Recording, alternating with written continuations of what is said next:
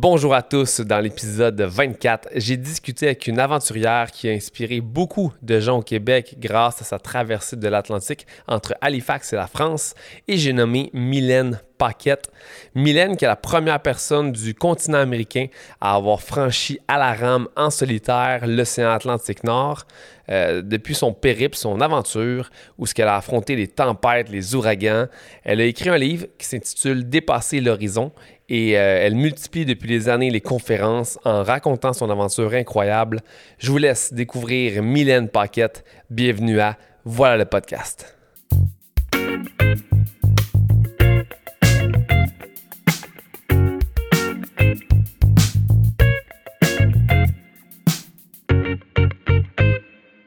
On est là, Mylène. Fait que Mylène Paquette, merci d'être là. Ça fait euh, trois, quatre fois qu'on se reprend. Mais là, enfin, on est là. Je suis très content que tu sois là. Merci d'avoir été là. Puis, je t'ai connu, euh, évidemment, à la télé euh, quand tu as fait ton, exploit de la traversée. Mais à travers les podcasts que j'ai faits, beaucoup des aventuriers que j'ai reçus m'ont parlé de toi, t'ont cité comme étant la pionnière quasiment d'aventure au Québec. Mon Dieu, merci. Tu leur diras merci. Je leur dis merci, mais que je leur parle. Mais honnêtement, il, il faut des exemples de gens comme toi. Puis, moi, je, je prends les aventuriers comme étant des personnes hyper inspirantes, pas juste pour l'aventure, mais pour toute le, la complexité de la chose, le dépassement de soi, le risque. C'est plein de facteurs que tu peux remettre dans ta vie personnelle, autant au travail. Fait que je m'inspire un peu de tout, mais ce que tu as fait, je trouve ça incroyable. Fait que euh, voilà, j'ai un petit euh, résumé. Ah oui, euh, OK. On essaie. Si, si, je me trompe, tu me le dis. Mais à la base, base, je regardais ce que tu faisais, puis avant d'être aventurière, tu étais préposé aux bénéficiaires. Exact. Bien, bien relax. Oui. auprès des enfants, euh, où je suis de Saint-Justin. Exactement. Euh, donc là, tu es la première personne du continent américain à avoir traversé l'océan Atlantique seul à la rame en 129 jours, d'Halifax à Lorient en France. Oui. Est-ce que depuis, il y a d'autres personnes qui l'ont fait ou non? Je pense qu'un Canadien, oui, il y a un Canadien qui a fait l'Atlantique Nord et il y a un autre Québécois qui a essayé de faire l'Atlantique Nord en double, il n'a pas réussi. Et euh, je pense qu'il n'y a pas d'autres personnes qui l'ont fait. Il faudrait que je vérifie les statistiques, mais il me semble que non. C'est quoi la différence entre Tu as fait le Sud, dans le fond? Oui, moi j'ai fait le Sud en 2010, puis le Sud, il y a 3, 350 personnes qui l'ont fait. Le Nord, je pense qu'on est 13 ou 14. Wow! OK, cool. là, tu as écrit un livre là-dessus qui s'appelle Dépasser l'horizon. Exact. Euh, tu as même reçu la médaille d'honneur de l'Assemblée nationale du Québec. ben oui. euh, ainsi que la croix du service, je ne sais pas c'est quoi, mais la croix du service méritoire du gouverneur général du Canada. Je ne sais pas c'est quoi, mais ça sonne cool.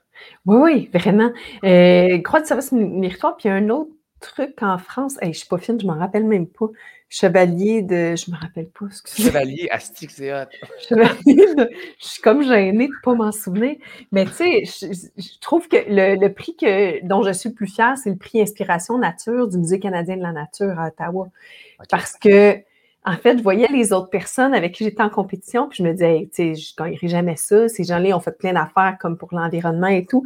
Puis ils m'ont donné le prix pour l'inspiration que ça l'a donné, tu sais, le rapport que j'ai emmené la mer à des gens pour qui la mer, c'était super mmh. loin. Fait que ça, ça me rend plus fière que toutes les autres médailles, tu sais. Oui, clairement. Mais là, j'ai vu que tu étais impliqué aussi dans quelques euh, fondations, même porte-parole d'associations oui. de temps en temps. Euh, Est-ce qu'en ce moment, tu es, encore impliqué un peu là-dedans? Oui, ou? oui, je suis pas mal impliquée. Tu sais, je suis marraine de Polymère. Polymère, c'est un organisme qui vise à développer euh, un échantillonneur que tout le monde pourra utiliser pour avoir un portrait des microplastiques dans les cours d'eau pan-canadiens. Donc, oh. fleuves, rivières, lacs, océans, euh, euh, tout ce qui est d'un océan à l'autre. Et puis, on va pouvoir éventuellement prendre cet échantillonneur-là, partir, s'amuser, faire des échantillonnages dans n'importe quel cours d'eau. Euh, ça va être avec une application euh, sur téléphone. Et après deux, trois semaines, tu envoies la, la, pastille à un laboratoire participant. Tu as tous des trucs préadressés. Okay. Euh, tu mets ça par la poste. Et puis, dans deux, trois semaines, tu vas voir combien de, micro Voyons, combien de microplastiques il y avait dans l'eau qui t'apparaissait limpide, dans laquelle tu as fait du kayak, tu as nagé, tu t'es baigné. Oh, Donc, wow. ça devient un appareil super ludique pour faire de la participation citoyenne. Ça, c'est un des organismes que je supporte et que je, je lis sur le cœur. Donc, après ma traversée, la Fondation Charles Bruno m'avait approché pour être porte-parole d'un événement. Ça se déroulait à l'époque, 2014, c'était quatre jours autour euh, de l'île de Montréal en kayak pour les enfants malades. Et puis, ben c'est ça, je suis devenue porte-parole de l'événement, mais là, depuis euh, six mois, je suis devenue marraine de l'événement. Donc, euh, c'est quoi la différence? Cool. Ben, en fait, porte-parole, mon rôle, c'était de en parler dans les médias et tout, mais là, c'est devenu un rôle beaucoup plus euh, c'est comme devenu mon bébé. C'est comme moi un peu la maman du projet, là, la marraine du circuit bleu. Fait que je suis là, euh, je peux assister aux réunions techniques d'organisation. Euh, euh, aux, rencontres des organisateurs et tout. J'ai comme ma petite carte chouchou maintenant. Je l'avais pas mal avant, là, mais là, c'est plus, euh, c'est pas mal plus, euh, comme, on dirait qu'ils m'ont mis un peu dans l'ADN de l'organisation ah, du Bleu. je trouve que c'est une belle marque. avant, on était plusieurs porte-parole, puis là, c'est plus moi, la marraine de l'événement. Fait que je trouve ça cool. Cool, absolument. Puis, ouais, c'est super cool. Puis, tu sais, ça vise à, faire ben, une levée de fonds pour les enfants atteints de cancer et de leucémie, mais pour moi, c'est plus que ça. C'est comme, regarde, tu t'inscris au, au circuit bleu, puis tu peux venir trois jours autour, maintenant c'est trois jours, donc trois jours autour euh, de l'île de Montréal, découvrir le fleuve par une autre. Tu sais, tu penses pas faire euh, le tour de l'île de Montréal en général. Tu t'en vas dans le bois ou euh, en Gaspésie ou ailleurs au Québec, mais c'est un trésor autour de l'île. C'est tellement beau. Tu vois pas Montréal de la même façon après.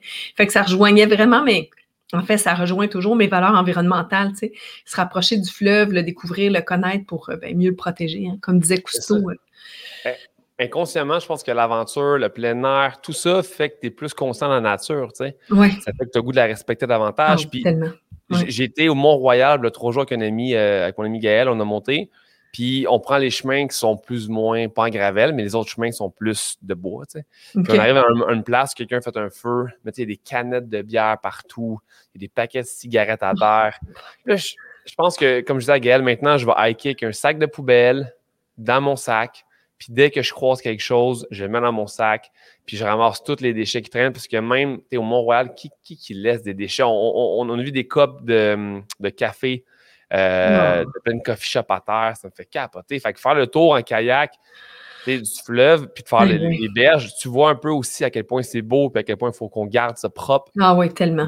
ouais c'est très cool. Puis là, fait là, depuis aussi, tu fais des conférences, justement. Oui, euh, exactement. Ça fait beaucoup. je pourrais parler de plein d'autres organismes, mais c'est mes deux ah chouchous euh, que, je te partage aujourd'hui. Eh, j'ai travaillé aussi avec le Festival Zéro Déchet de Montréal. J'ai développé plein de trucs avec différents organismes. Puis, j'ai même été sur le CA du, Centre québécois du droit de l'environnement. Tout ce qui touche l'environnement, l'accès au fleuve, je trouve ça tellement important parce que comme tu dis, tu sais, quand tu la côtoies, la nature, tu sais à quel point c'est important de la protéger. Donc, d'emmener les gens à la nature, d'emmener la nature aux gens pour qu'on puisse, euh, tu sais, l'aventure, c'est pas juste euh, sur le milieu de l'océan, ça peut être juste sur les abords du fleuve Saint-Laurent, à 20 minutes de chez vous, là. Ouais.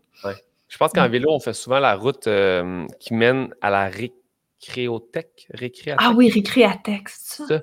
Ouais. C'est un chemin en vélo que tu fais qui est vraiment comme sur le fleuve. Tu as de l'eau à gauche, de l'eau à droite.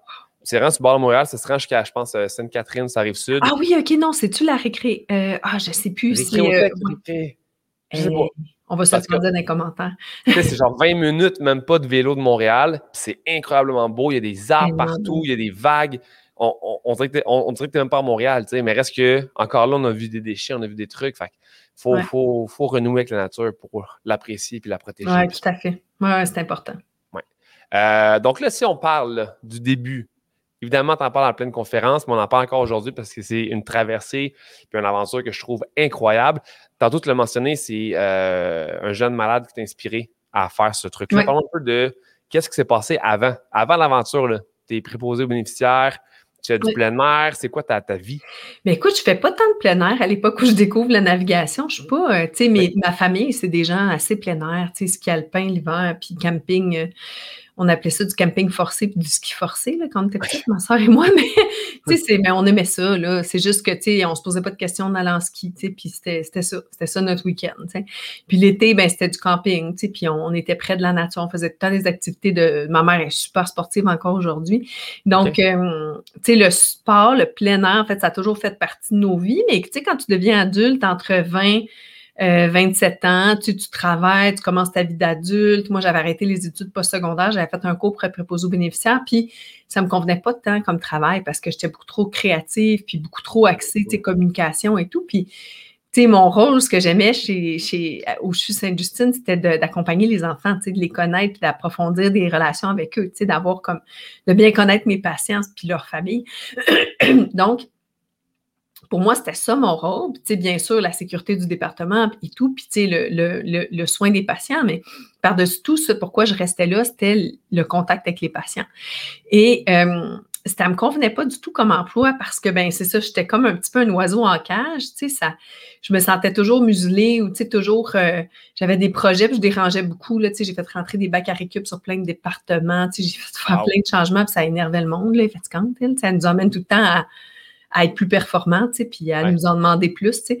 Ouais, fait que c'était pas toujours facile, tu sais, je me sentais comme jamais avoir les moyens de faire les changements que je voulais. Puis j'étais trop sensible pour travailler dans un milieu où il y a du sang et des bras cassés et des enfants qui pleurent et euh, n'étais pas à ma place. Ouais. Donc, euh, je savais qu'autre chose m'attendait. Donc, j'étais retournée aux études en communication et puis à l'Université de Montréal. Puis, euh, durant mon, mon, euh, mon DEC universitaire, j'ai fait un AEC à l'Université de Montréal, euh, ben, j'ai découvert la navigation. Donc, à partir de là, j'ai découvert ce que je pourrais faire dans la vie. Tu sais, ce que je pourrais naviguer, je pourrais voyager, je pourrais avoir des clients à bord d'un bateau, ça pourrait être ça ma vie, tu sais. Mmh. C'est vraiment là que j'ai eu la piqûre, tu sais, parce que le plein air pour le plein air, je n'étais pas si douée pour ça, tu sais. J'en avais fait avec ma famille, mais pas par moi-même. Je, faisais du camping avec, avec mes amis, mais tu sais, c'est plus euh, du camping quand tu as 22 ans, c'est plus pour aller prendre un coup avec tes amis dans le C'est ça, c'est plus ça. fait que Tu as navigué où la première fois? Sur le lac Champlain? Le lac Champlain. Donc, euh, c'est ma soeur qui m'invite au lac Champlain sur le bateau de son nouveau chum. Alors, que je m'en vais au lac Champlain avec mon copain et ma soeur et son copain. Puis, on passe trois jours sur le voilier. Puis, tu sais, c'est comme une révélation pour moi. Là. Je me dis, euh, c'est la première fois que je vis quelque chose. Tu sais, c'est du camping sur l'eau, finalement. Là. Mm-hmm j'ai vraiment aimé ça. Donc, je voulais faire quelque chose, pardon, par rapport à ça, la navigation, mais la voile, vraiment précisément. Puis, de fil en aiguille, j'ai découvert la rame océanique euh, en faisant des recherches sur le web. Puis là, ben, après, ça n'a plus jamais été pareil. C'était plus. C'était comme un peu comme si le projet m'avait choisi. Euh, c'est comme si je ne pouvais rien y faire. Tu sais, c'est. J'ai essayé de penser à d'autres choses, ça ne marchait pas. Fait que je me suis lancée là-dedans. D'où l'importance d'essayer une tonne de choses dans la vie. Tu sais. Quelqu'un t'invite à faire quelque chose. Ce jour-là, tu aurais peut-être pu dire non, je ne vais pas sous le lac Champlain. Finalement, tu as oui, oui, vraiment. Ça a changé ta vie. Il faut, essayer plein de choses, plein d'espoir, même si ça a l'air plus ou moins intéressant. On ne sait jamais quelle passion on peut découvrir. Euh, C'est ça. Qu'est-ce, qu'est-ce qui va vraiment nous, nous piquer puis nous, nous passionner pendant des années? Puis on ne sait pas accepter quelque chose. C'est juste accepter d'aller faire un tour de bateau, accepter de sortir de ta zone dans laquelle tu es bien, tu es confortable, tu te sens chez toi, tu te sens en sécurité. Ben, des fois, ça peut t'emmener vers des horizons que tu n'as même pas. tu mais là, tu sais que tu n'as même pas exploré dans ta tête. Là. Non, c'est ça. Tu, là, tu tombes en amour avec la rame océanique, mais d'où vient l'idée de dire je vais traverser l'océan? Ben, c'est sûr que ça a été comme un long processus parce que j'avais peur d'être immergée dans l'eau. Moi, ça, a vraiment été jazz qui m'a traumatisée quand j'étais petite. Là. Fait que ah j'ai jamais aimé ça, me baigner dans l'eau en général. J'ai fait plein de sports nautiques, mais je tiens sur des skis nautiques, là, je tombe pas. je, déteste ça. mon père avait un bateau moteur, là, puis on, faisait plein de sports, de la trip, plein d'affaires, mais ah, moi et ma soeur, on n'a jamais aimé se baigner seul. Jazz a été un traumatisme pour nous.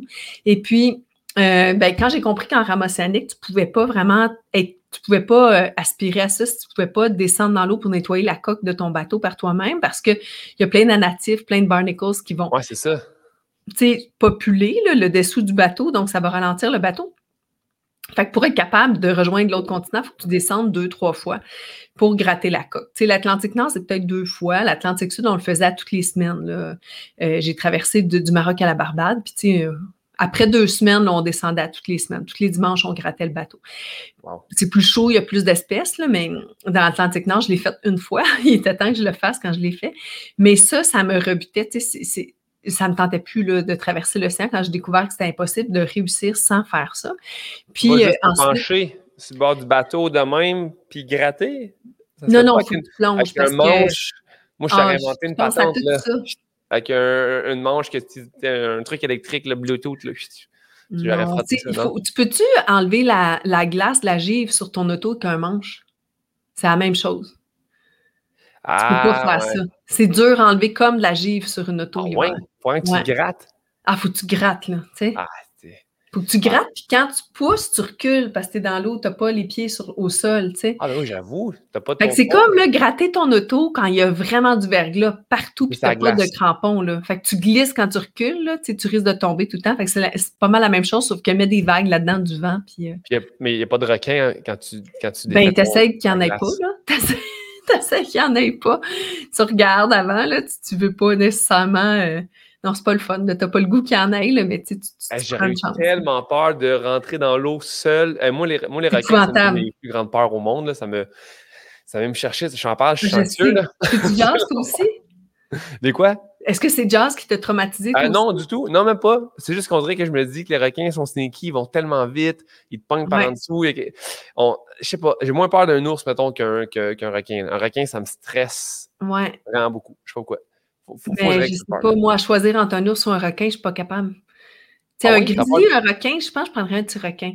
Mais, Ah, moi, comme, je euh. Le grizzly, là, ça va y aller. Ça va être un combat à main ah, nue. vrai, ah mon Dieu, on Ah, fait juste ouais, parler que mes oreilles, ils bourdonnent. Tu sais, quand t'as peur, je suis sur terre avec un, avec un grizzly. Tu comprends? Je peux bouger. Même s'il est plus vite, je peux quand même peut-être, couteau quelque chose. Dans l'eau, justement, oh mon Dieu. je, je suis off. Je suis. T'es pas dans ton élément. Ouais, je comprends. Ouais, je comprends Non. ce que tu veux dire. C'est que t'es pas pantoute chez vous. Là. Ben, t'es pas chez vous face à un contrôle. Je suis dans Ouais. l'eau. Qu'est-ce que je fasse? Je peux Ouais, pas me tenir nulle part. Mes coups sont super au ralenti. Tandis que Ah. sur Terre, je me dis, tu sais, encore là, je sais de ça, mais s'il y avait un grizzly, euh, sûrement que je partirais en courant pareil, mais reste que. Ouais. Ah, puis tu sais, tu tu t'apprends plein d'affaires, tu sais, quand tu fais du plein air, puis tout, ah, s'il y a un ours, faut que tu fasses ça de même, puis ça, c'est notre poivre, puis C'est ça, l'ours puis le grizzly, c'est pas pareil, là. Non, non, c'est deux affaires. Mais Ouais. là, au, Qué- au Québec, on n'a pas de grizzly, je pense. Là. Non, non, non. mais je pense pas. Oui, oui. Non, non, on n'a pas, mais on a des ours blancs dans le nord, là, mais ouais, Ouais, eux aussi sont dangereux. eux autres aussi. Mais tu sais, quand là, tu sais tout ce que tu as à faire, là, une fois que tu es dedans, là, tu oublies tout d'après moi, tu sais, comme. Ah. Je sais pas, tu sais. euh, Ben, j'ai juste un ami qui m'a fait peur une fois en camping, qui respirait à côté de ma tante, puis qui grattait comme. puis j'étais sûre que c'était un ours. J'ai vraiment eu peur. Ah, Je me suis fait niaiser cinq minutes, puis pendant ce temps-là, j'étais, OK, c'est un ours, là? Hey, c'est qui qui est là? Ah, j'ai vraiment eu peur, puis je revisais comme, mais là, qu'est-ce qu'il faut que je fasse si. Mais je me rappelais plus de rien. Qu'est-ce qui était bon à faire? Puis finalement, faut-tu courir ou pas? Faut-tu faire du bruit? Faut-tu se lever? Faut-tu comme. C'est ça. À ce moment. Mais là, quand, quand tu as gratté ton bateau, là, Ouais. ça t'a pris plusieurs jours parce qu'il était comme vraiment tard, tu aurais dû le faire avant parce que peur au jour dedans. 90. J'aurais dû le faire au jour euh, 50, mettons. tu sais. Fait 40 jours de, de retard, maintenant, Ah oui, oui, au moins, là. parce que tu avais peur d'être dans l'eau. Oui, c'est dire que quand je suis allée, ma vitesse de croisière était moyenne était à 2,5 nœuds. Normalement, j'étais à 3,5 nœuds. Fait que ça faisait au moins. mettons, c'est quoi? Euh, attends un petit peu, il faudrait que je te le convertisse, là. À peu près, Euh, je ne sais même pas parce que c'est 1,8 milles terrestres euh, à l'heure. Fait que je ne sais même pas 1,8 milles en kilomètres, c'est quoi? Moi, les nœuds, là, ça me parle pas en tout. Là. Attends que... Sûrement un 15 km, non, 20 Nœuds km. kilomètre heure, m'a dit ça. Conversion de nœuds en kilomètres. Je n'avais pas ça sur l'océan, mais je te parlais tellement en nœuds que. OK, alors je te raconte ça. 2,5 nœuds, c'est 4,6 km heure. C'est quand même lent. C'est très lent. C'est comme. euh, oups, là, j'ai fait 23 nœuds. qui est 3,5 nœuds, c'est 6,4 km heure. Fait que moi, là, je compare beaucoup ça, là, une, euh, une marche ultra rapide ou un petit jogging léger, là, c'est la vitesse de mon bateau. Puis quand mon, mon- mon bateau est sale, j'aurais dû te le dire de même, là, mais c'est une marche euh, fastidieuse. là. C'est une marche pas vite, là, tu sais, à- Ouais. Même. Fait que tu te tenais, que- mettons, puis tu grattais? Euh, J'étais attachée, je me tenais, bof, euh, je me tenais, oui, oui, je me tenais sur la corde qui fait le tour, là, puis tu sais, je me repoussais pour comme gratter, tu sais, sans trop reculer, puis euh, et en toujours regardant partout, tu sais, voir euh, Aïe, aïe. c'est quelque chose qui me guette, tu sais, qu'est-ce qui se passe. Et je suis remontée dans le bateau trois fois au moins parce que j'avais juste une petite voix qui me disait remonte dans le bateau. Fait Ok, que, ton euh, instinct. mon instinct, ma petite voix. Fait que là, je remontais, puis là, je faisais OK, il n'y a rien. Je remettais ma tête dans l'eau de chaque barre, il n'y a pas de bébite, il y avait plein de méduses. Fait que je me disais, bon, ça me donne une perspective. Tu sais, les méduses qui étaient proches, ils étaient grosses de même, puis celles qui étaient loin, ils étaient tout petites, puis étaient blanches, ils étaient comme très inoffensives comme méduses. Ce pas des méduses toxiques ou euh, dangereuses, mais ça me permettait de me sentir moins seule et d'avoir une idée de la perspective. Parce que là, tu n'as plus trop d'idées de, la profondeur à la fac, tu vois, parce que tu grattes tes anatifs puis tu les vois tomber. Puis là, ils sont à 10 mètres ou à 20 mètres ou à 6 mètres? Tu n'as pas d'arbre ou d'auto ou de. Fait que c'est pas évident de, savoir. Puis c'est toute une affaire parce que, tu sais, quand tu navigues, tu te fais beaucoup dire une main pour toi, une main pour ton bateau. Tu quittes jamais le bateau. Le bateau, c'est une prothèse, ça te maintient en vie tiens-toi, attache-toi après le bateau, ta, Puis là, il faut tout tu casses ça, le paradigme s'envole en une seconde, puis tu fais comme non, là, il faut j'oublie tout ça, mon entraînement, là, puis là, je saute. C'est vraiment difficile. Tu m'en parles, ça me stresse. T'as-tu vu des, trucs dans l'eau finalement ou non? T'as rien vu? Euh, pas pendant que je plongeais. J'ai vu des petits poissons qui m'accompagnaient, mais c'est tout. Ah, qui t'accompagnaient. Puis durant l'aventure, j'ai vu tout ce que tu peux imaginer que j'ai vu. J'ai vu une tortue, j'ai même vu un serpent de mer. Hein? J'ai jamais compris. Pourtant, j'avais bien dormi, bien mangé, j'avais pris mon café. J'ai jamais compris ce que c'était. C'était vraiment flyé. tu halluciné par moment? Là, d'habitude, dans ma... D'habitude, je vois en étape. D'habitude, dans mes podcasts, je vois avec tu as fait ça, là, tu as eu l'idée, là, quand tu as concrétisé, là, là, là, moi, je parle la question directe, par contre. Fait que là, tu as ça. T'as-tu halluciné par moment ou? Euh, ma première aventure avec les gars, quand j'ai traversé du Maroc à la Barbade en 2010 en 58 jours, j'étais partie avec cette gang-là pour me préparer à être seule sur l'Atlantique. J'étais la seule fille à bord. Et dans ce bateau-là, voyons, pardon, je vais prendre une petite gorgée. Prends une petite gorgée d'eau, prends ça, relax. My God. Et dans ce bateau-là, ce euh, ce qu'on faisait, c'est qu'on avait trois postes OK, attends une minute. C'est une lumière qui t'a lâché. C'est une lumière qui m'a lâché. C'est le podcast avec le plus de problèmes techniques que j'ai eu à date. Ça. J'ai jamais vu ça. Il y a le micro tapé sur un verre d'eau. Hey, ça y va. Attends, je... Non, ma lumière vient de me lâcher. J'ai jamais vu ça, moi non plus. Moi aussi, c'est l'entrevue où j'ai plus de problèmes techniques, my God. Ben, check, faut, faut, une première fois bon. En plus, moi, je m'étais acheté là, des, des softbox là, pour. quand tu as des lunettes, des softbox, ça fait juste deux gros carrés blancs. Oui, c'est vrai. Fait que là, tu as deux, deux, petites lignes, là, c'est ça. Tu as juste ça au moins, gars, tu vois juste des j'ai une petite ligne. Puis là, ben, il y a un gros carré en haut, là, mais je te le montre. tout, tout, ça, je le garde par contre. Hein. Je vais couper le début. Ça, ça, ça, on le garde. Ça, on le garde. c'est trop bon. Euh, Donc, je reviens à ma première traversée. Donc, euh, alors, euh, je pars avec les cinq gars, c'est des Irlandais, des Anglais, qui ont euh, parti une équipe pour traverser l'Atlantique en équipage parce que eux, ben en fait, les deux fondateurs de l'équipe, c'est Peter et Matt, un Irlandais, un Anglais, qui avaient tenté de traverser l'Atlantique en 2009, l'année précédente, à bord de la Mondiale. La Mondiale, c'est un bateau de 14 gars 14 Anglais qui faisaient un record du monde pour traverser. Tu sais, c'est vraiment les autres, les Anglais, traverser un fleuve, traverser euh, la Manche, tout ça, ça fait partie de leur ADN, là, euh, ramer, ils sont sur une île. Fait que, il y a longtemps que la rame océanique s'est développée chez les Anglais, chez les Irlandais, même les Français. Et eux sont plus du genre à faire plusieurs traversées. les rameurs océaniques euh, anglais, là, ils en font beaucoup. Là, comme Leven Brown, celui qui est très connu, là, qui était à bord de la mondiale l'année précédente, ben, il a perdu le gouvernail, ils partent avec pas beaucoup de stock, un petit peu sketch selon moi, là, parce que ils veulent vraiment faire un record de vitesse. Fait pas de radeau de survie, ah ouais, on y va. Radeau de survie, le plus léger possible, mettons. Oui, ils veulent être le plus vite possible. Mais souvent, leurs aventures se terminent en sauve. Pas souvent, mais plus souvent chez ces tentatives de record-là. Pas nécessairement chez les Anglais, mais chez ces gars-là qui veulent se pousser. Ben, ils vont finir souvent en déclenchant leur balise de détresse parce que ben, ils ont emmené moins de trucs que prévu. Puis, tu sais, l'océan, ça, finit par plus être vraiment un endroit très hostile à leurs yeux, là, tu sais. Quand tu as été euh, rapatrié deux, trois fois, c'est quasiment normal, tu sais. Dans... Ben, fait que je te dis, euh, ouais, ouais, ces gars-là, ils en ont vu d'autres. Et bon, il y avait deux gars, deux de mes coéquipiers qui étaient sur, sur la mondiale l'année précédente, puis ils ont dit, no way, on a unfinished business with the ocean. Fait que on refait une traversée en équipage. Fait qu'ils ont juste fait un appel de candidature sur le site de la Ocean Rowing Society. Puis j'ai vu ça.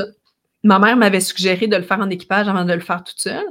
Fait que je me suis juste, euh, je leur ai écrit un, un, email dans mon anglais le plus euh, rudimentaire parce qu'à ce moment-là, je parlais pas tant anglais. Euh, et j'ai eu une entrevue Skype avec eux, puis ils m'ont pris tout de suite.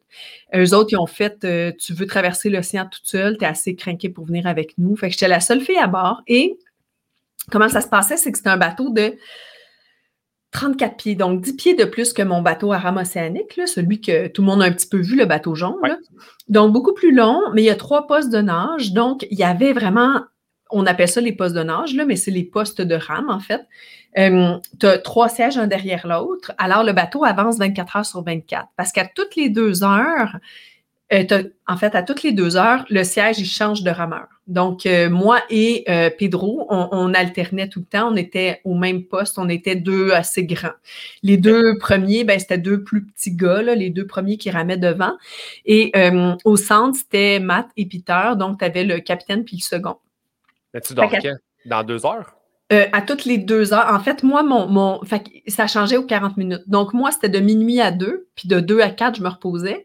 Mais de minuit 40 à 2h40, c'était le siège du centre qui changeait. Puis de 1h20, donc 40 minutes plus tard, de 1h20 à 3h20, c'est le siège numéro 3 qui changeait. Donc, ça faisait en sorte qu'aux 40 minutes, tu en as juste un qui switch. Donc, le bateau a toujours pas mal la même rigueur. Donc, tu, mm-hmm. tu vas ramer durant toute la traversée avec cinq coéquipiers différents. Le seul avec qui tu rames pas, c'est celui qui te remplace quand tu te reposes. Fait que ça faisait en sorte que c'est un peu technique, toutes ces explications-là, mais c'est juste pour te mettre euh, en situation, puis que tu saches que le bateau, il avance 24 heures sur 24. On est là 58 jours. On a arrêté une fois 6 heures pour euh, les conditions, puis une fois 12 heures, euh, excuse-moi, une fois 3 jours. Puis les dimanches, on prenait des breaks de 3 heures pour se baigner, chasser, chasser, pêcher le poisson, puis avoir un petit party. Là. Mais à tous les dimanches midi, c'était comme le jour du Seigneur. Là, où on, arrêtait puis on se baignait. Mais Sinon, c'était non-stop 24 heures sur 24, 7 jours sur 7. Et euh, quand tu rames deux heures, ben là, Mané, tu organises ton prochain deux heures de congé. Tu es là comme, OK, bon, tu penses juste deux heures à la fois. Puis là, ton prochain deux heures de congé, ben, il faut que tu bouffes, tu es affamé. Il faut que tu te laves au wet ones vite, vite. Tu fasses tes coms. Tu sais, OK, j'envoie des nouvelles à mon équipe, à ma famille, mes amis. Puis là, Mané, ton adrénaline est tout le temps là. Là, il y a quelqu'un après 40 minutes qui change de siège. Fait que là, l'énergie change sur le bateau, ça compte des blagues sur le pont, ta, ta, t'es pas capable de dormir. Ça revient vite, là, ton prochain deux heures de rame. Fait que ça a fini que après deux semaines, dans les deux premières semaines, je pense que j'avais dormi comme trois heures par nuit. Et là, j'ai commencé à halluciner. Mais tout le monde a halluciné à un moment différent de la traversée. Moi, ça a été après deux semaines. Écoute, j'étais. Puis, tu sais, c'est ça le problème. Quand tu hallucines de fatigue, c'est que tu es tellement dans ton histoire là, que tu ne comprends pas que tu hallucines. Tu sais, moi, là, je parlais, puis je disais au gars, euh, les chiens nous suivent, tu sais, donc euh, j'entendais des chiens de traîneau, puis moi, je pensais qu'il y avait une course de chiens de traîneau, puis qu'on allait gagner, puis que les chiens nous suivaient, puis que c'était toutes comme des voies différentes sur l'Atlantique, puis je voyais les lignes jaunes d'autoroute sur l'eau. Fait que je voyais vraiment les lignes doubles, les lignes pointillées, puis les, les, euh, les, trucs pour pas que tu te réveilles là, de chaque côté de la route, là, quand tu t'endors au volant. Fait que ça, ça a duré vraiment toute une nuit. T'es sûr que les parties le dimanche, euh, ça n'allait pas avec une coupe de consommation? Parce que... non, non, non, il n'y avait rien d'autre à bord du bateau. bon, les gars avaient des cigarettes, là, mais c'était pas, pas mon fort. Aïe, aïe, aïe. ouais. Quand est-ce revenu? Ben en fait, quand ça arrive, l'une des autres qu'on se disait, c'est qu'il faut, faut pas que tu contraries celui qui hallucine faut comme tu le réveilles un peu, puis tu, il, démontre raison, tu sais, que tu, ben non, il n'y a pas de chien, tu sais, euh, ferme tes yeux, tu sais, on va comme juste comme, on ramait les yeux fermés, puis des fois, je te jure, je, dormais, là.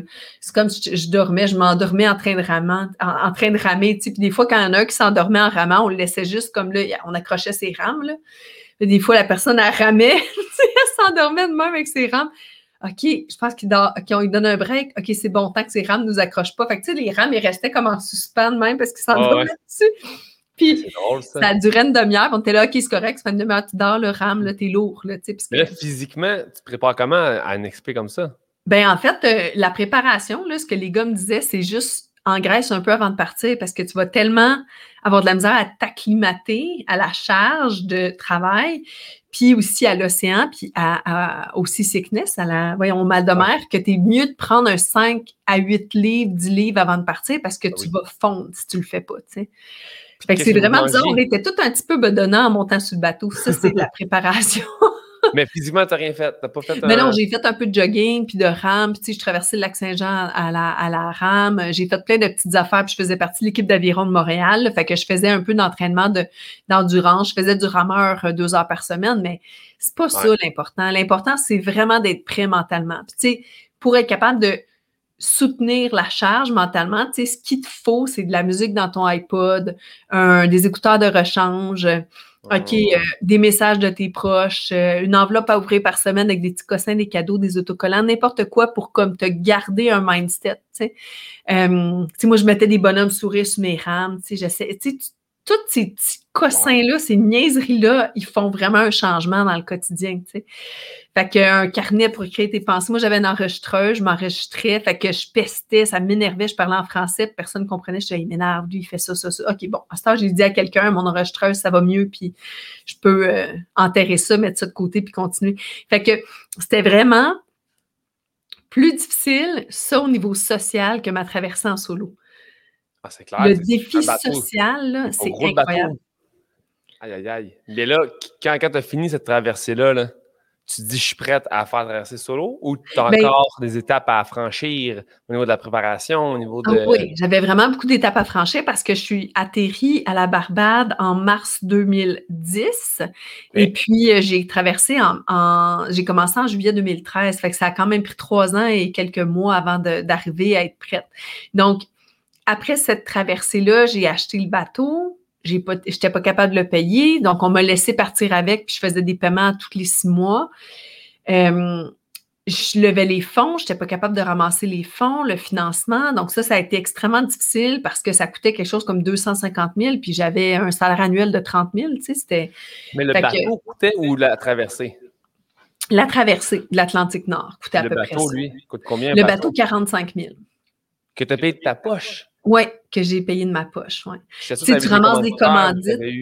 Mais c'est débile parce que les commanditaires, tu, sais, tu cherches au Québec des commandites, là, puis ça m'a coûté 25 000 trouver 21 000 de commandites. Fait que je suis arrivée en dessous de 4 000. Ouais. Puis si j'ai embauché des firmes spécialisées en recherche de commandites, là, fait que ces gens-là, je les payais. Tu sais, c'était comme une drogue, là. T'es là comme, non, non, ils vont trouver, ils ont tellement travaillé fort. Fait que si j'arrête de les payer maintenant, ben, ils vont juste comme pas pouvoir se rendre au bout, tu sais. Fait que, puis là, ça coûte cher parce que tu y a une entreprise qui veut te rencontrer, tu à New York. OK, on s'en va à New York. OK, on fait développer un, plan de commandite sur mesure. Il faut que je fasse travailler un graphiste. OK, on va dessiner le bateau avec les logos de la compagnie. On va leur offrir des options. Ta, ta, ta. Là, c'était tout le temps qu'est-ce qu'ils voulaient en échange, tu sais, qui marchait pas, tu sais, qui coïncidait pas. Par exemple, une grosse compagnie en, en, comment je peux le dire sans les nommer? compagnie en, produits pétrochimiques, mettons. On va dire comme ça, qui font des produits euh, qui sont dans la vie courante de tous les jours. Euh, eux autres utilisaient un peu ma traversée pour faire du greenwashing, Mais tu ne sais pas, ah. tant que tu ne les as pas rencontrés et que tu n'es pas allé plus loin dans le processus, tu ne sais pas vraiment, euh, c'est ça.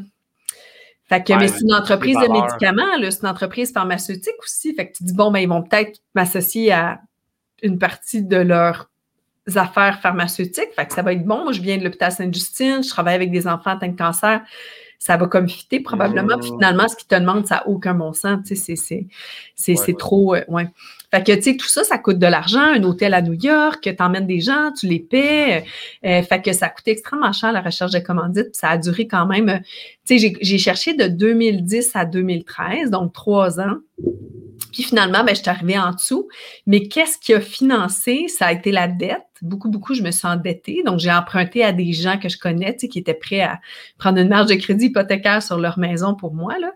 Fait que je prenais une bonne assurance vie à leur nom. Je signais des contrats. Puis euh, j'ai quelqu'un, un ami Daniel, qui m'a prêté 76 000. Fait que c'est grâce à lui, vraiment. On remercie Daniel. Hein? On le remercie, Daniel. Ah, ben J'en parle dans mon livre de Daniel.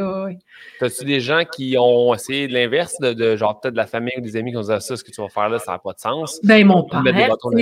Oui, oui. Il y a tellement de monde là, qui, ont, qui ont juste dit. Euh, puis, j'entendais des trucs à mon sujet. Là, ah, ben non, elle fait ça pour attirer l'attention, elle le fera jamais, elle va se sauver que l'argent, elle le fera jamais, puis tata, on peut pas la commanditer. Toutes sortes de choses. Des, les gens me prêtaient des intentions mal intentionnées. Puis, euh, de mauvaises intentions. Puis, tu sais, moi, j'étais tout à fait, gars, je l'ai faite. Ça n'a comme pas été. Euh, ouais, fait que ça a vraiment été euh, des années très difficiles, tellement que quand les gens me demandent, tu le referais-tu? Ma réponse, c'est toujours, je referais la traversée demain matin. Ben là, j'ai des enfants, ben j'ai un, petit bébé, puis j'en ai un autre en route. Fait que, je veux pas. tu sais, je le referais pas maintenant, mais je, je, je, le referais n'importe quand. Mais la préparation, comme je l'ai vécu, plus jamais je veux vivre ça. C'était tellement difficile. écoute, je gagnais là, les deux années avant de partir sur l'Atlantique, je faisais des conférences. J'ai dû quitter Sainte-Justine un jour parce que là, je demandais trop souvent des congés différés. Puis, tu sais, mon ancienne boss me disait Tu peux revenir quand tu veux, tu as de l'expérience, mais tu pas ton ancienneté, tu as démissionné. Fait que, tu sais, je me dis OK, un jour, si jamais ça marche plus, je retournerai préposé aux bénéficiaires. Mais, euh, tu sais, je gagnais 5 000 par année, là. 5-10 000 par année là, avec mes conférences. Là, fait que je m'endettais, je m'endettais, je m'endettais. Tu sais, j'arrivais pas à manger correctement, puis c'était vraiment difficile. Mais justement, ton ami Daniel de passe 76 000 ouais. en disant tu vas pouvoir faire la traversée, mais en échange, dans le sens que un coup, tu as fait la traversée, tu n'as pas plus d'argent à, la fin rendu là-bas. Là. Non, mais moi, ce que, ce qui me motivait, c'était OK, bon, là, j'ai que de petits commanditaires, mais mon entente avec eux, c'est de les faire rayonner. Parce qu'eux, ils s'en foutent que j'ai dépensé 25 000 avant. Eux, ils ont mis 10 000, 11 000, 5 000, 6 000, puis ils veulent un retour sur investissement. Fait qu'il faut que je fasse du média pour faire du média, ben il faut que j'aille quelqu'un qui s'occupe des médias. Fait que c'était la seule personne qui était comme que c'était sa job. Là. Mon ami Dominique, elle a travaillé, là, Dominique La Douceur, tellement fort durant toute l'aventure, puis avant le fait du bénévolat. Là, elle était payée, mais c'était des pinottes. Là, elle était vraiment, vraiment, vraiment dévouée au projet tu sais, là, quand tu as des demandes d'entrevue, tu dis jamais non, parce que tu dis, ben là, il faut qu'elle travaille pour les avoir, ces demandes d'entrevue-là. Puis, OK, ben tous les médias veulent l'entendre parler. Puis, fait que je faisais des entrevues à tellement, tellement de monde. Mais là, les minutes de téléphone satellite, ça coûte une, une et cinquante la minute. Fait qu'au final, durant l'aventure, on a épuisé nos minutes. Fait qu'on a eu une commandite de minutes. Donc, ouais, donc on s'est fait commanditer des minutes, on s'est fait refouler ma carte, ma carte de minutes. C'était super complexe pour la compagnie parce que d'habitude, tu achètes une carte qui se remplit, tu ne parles pas qu'une carte. En tout cas, c'était vraiment, vraiment complexe, mais euh, on a réussi à avoir une commandite en cours de route. Ensuite, il y a des commanditaires comme ça qui ont embarqué en cours de route. Puis là, comme je faisais beaucoup de médias, ben, on avait des demandes de conférences pendant l'aventure. Fait je faisais déjà des conférences avant, suite à ma première aventure. Donc là, ça s'est tu sais, ça, par exemple, euh, Mylène Chavez sur l'Atlantique, il se passe de quoi? Il parle de moi des médias, trois demandes de conférence. Tu fais comme, OK, bon, ça va hmm. rentrer après, tu. Ah maintenant, je suis conférencière, depuis ben, 2010, mais tu sais, ça, c'est ce qui me fait vivre depuis 2014. Mais j'aurais jamais pensé que, là, je fête le huitième anniversaire cette année, là, jamais tu m'aurais dit ça il y a huit ans, tu vas encore parler de ta traversée. Jamais je t'aurais cru, là. Mais c'est exceptionnel ce que tu as fait, Mylène, pour ça. C'est quelque chose qui marque. Tu sais, il y, a plein d'aventures dans le monde que des gens ont faites qui sont hyper intenses, mais la tienne, quand on l'entend, on est comme, ben non, traverser à rame l'océan. C'est tellement gros, c'est tellement beau, puis c'est dans le temps qu'il n'y a pas beaucoup d'aventuriers non plus. C'est normal qu'on en parle encore. Oui, c'est vrai. Puis tu sais, il y a aussi le fait que moi, ce qui me fascine, c'est que les gens accrochent beaucoup à traverser, ramer à travers l'Atlantique, mais c'est même pas ça qui est difficile. C'est même pas ramer qui est difficile. C'est même pas de ça que je suis fière. Tu sais, ramer, c'est comme la partie la plus facile de l'aventure. La préparation vers ça? C'est la préparation, puis c'est composé avec les ouragans, les deux que j'ai rencontrés, et les 29 systèmes dépressionnaires qui m'ont cloué au lit, littéralement. J'étais attachée après ma couchette. J'ai chaviré dix fois. Euh, j'ai pas perdu mon objectif de vue pendant 129 jours, tu sais. Attends, tu as chaviré 10 fois? Oui, 10 fois. Quand tu dis chaviré, là, dans le sens où... Ah, ben, chaviré, je vais même te montrer mon bateau. Tu fais ça? Je vais te passer ça. Mais toi, t'es où quand ça chavire? Sur mon t'es dans la cabine. T'es vraiment dans la cabine. Donc, euh, ça, c'est un petit modèle ah, réduit de bateau. Là. Fait que moi, j'étais dans la cabine ici. Là. Tu sais, j'étais vraiment enfermée. Les portières sont étanches. Puis chaviré, là, on parle de ça. Là. C'est bon. Là, j'ai perdu mon siège à la coulisse. Là. Mais là, est-ce Euh, tu perds tout le quand tu savais. L'eau rentre pas, là.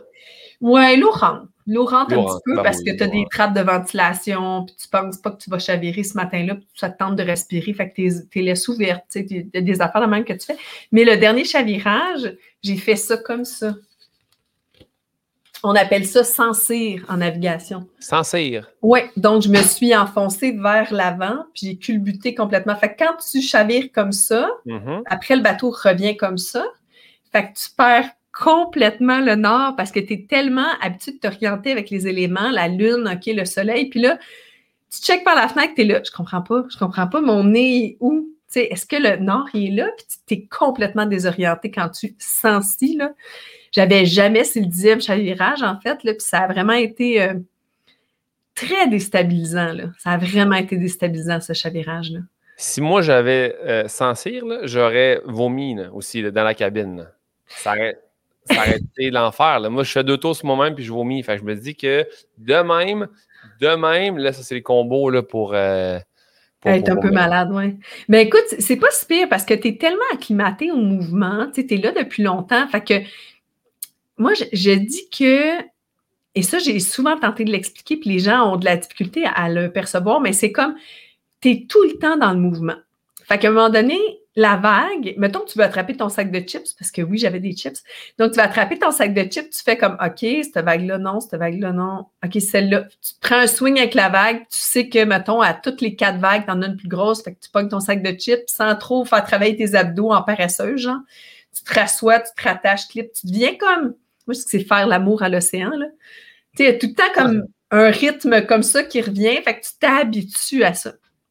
Et avant de chavirer, souvent le bateau ne le, le bateau souffre avant de chavirer. Fait que tu reçois des, on appelle ça des paquets de mer quand c'est des grosses quantités d'eau qui vont comme pow, tu sais, arriver sur le pont. Mhm. Fait que je me rappelle durant l'ouragan Umberto, euh, j'avais, euh, bon, moi je suis euh, à l'arrière du bateau et euh, je, je recevais des vagues sur bâbord et euh, arrière, un petit peu bâbord arrière. Donc le vent, les vagues et tout ça, ça arrivait du nord nord-ouest. Et euh, durant sept heures, chaque, à peu près, la récurrence, c'était peut-être à toutes les cinq vagues.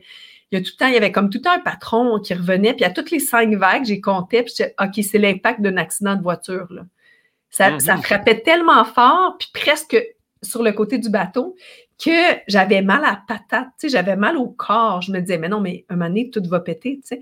Donc, quand j'ai chaviré les trois premières fois, c'était pendant Umberto, mais c'est très drôle comme mot, comme choix de mots, mais c'est vraiment voluptueux de chavirer. Parce que pour une fois, le bateau y obéit à la vague. Donc, ça fait juste une cacophonie, puis ça fait juste comme. C'est plus doux. Ça, tu restes en- à l'envers quelques secondes, ça fait puis ça revient. C'est plus doux que les secousses que tu as reçues depuis 7, 8, 10 heures. Fait que c'est comme, ah, c'est enfin, qu'est-ce qui est arrivé là? J'ai chaviré, tu sais. Une Enfin. Quand tu chavires, là, blou blou blou, comment tu sais que ça va blou blou de l'autre sens? Ah, ben parce que le bateau, il est lesté, c'est-à-dire que 80% du poids est situé en dessous du plancher. Donc, la gravité fait son travail. là. Il est très instable à l'envers. Donc, il est dessiné pour euh, revenir à l'endroit. Il n'y a aucune chance qu'il blou et qu'il reste là de même. Ben, à moins qu'il se remplisse d'eau. Si tu as la porte ouverte qui se remplit d'eau, là, tu as les pompes automatiques qui vont partir pour éventuellement vider l'eau à l'extérieur puis ramener le bateau. Mais, euh, tu sais, il y a des bateaux français, ceux qui font la bouvet rame Guyane. Je pense que c'est plus ça le nom de la course, c'est peut-être la rame Guyane maintenant. C'est des bateaux en, en, en presswood ou en contreplaqué que Ouais. tu peux commander ton kit, tu coupes tes morceaux puis tu fais ton bateau. Mais tu sais, c'est l'Atlantique Sud, c'est euh, euh, d'accord à la Guyane, la course. Et les gars et les femmes qui font ça, ils ont une espèce de ballon, je sais pas trop comment, là, qui se déclenche. C'est comme un truc que tu tires dessus, puis ça se gonfle et le bateau va revenir à l'endroit. Ah. Eux autres, les bateaux sont très bas et puis je pense que ils restent à l'envers souvent. là. Ils vont rester du mauvais côté. Mais le dessin de mon bateau, il était vraiment, c'est un Woodville, puis euh, il est vraiment euh, insubmersible. Il Wow. ne reste pas à l'envers euh, s'il est plein d'eau. Ben, s'il est plein d'eau, oui, mais on, on vide l'eau, puis le travail se fait.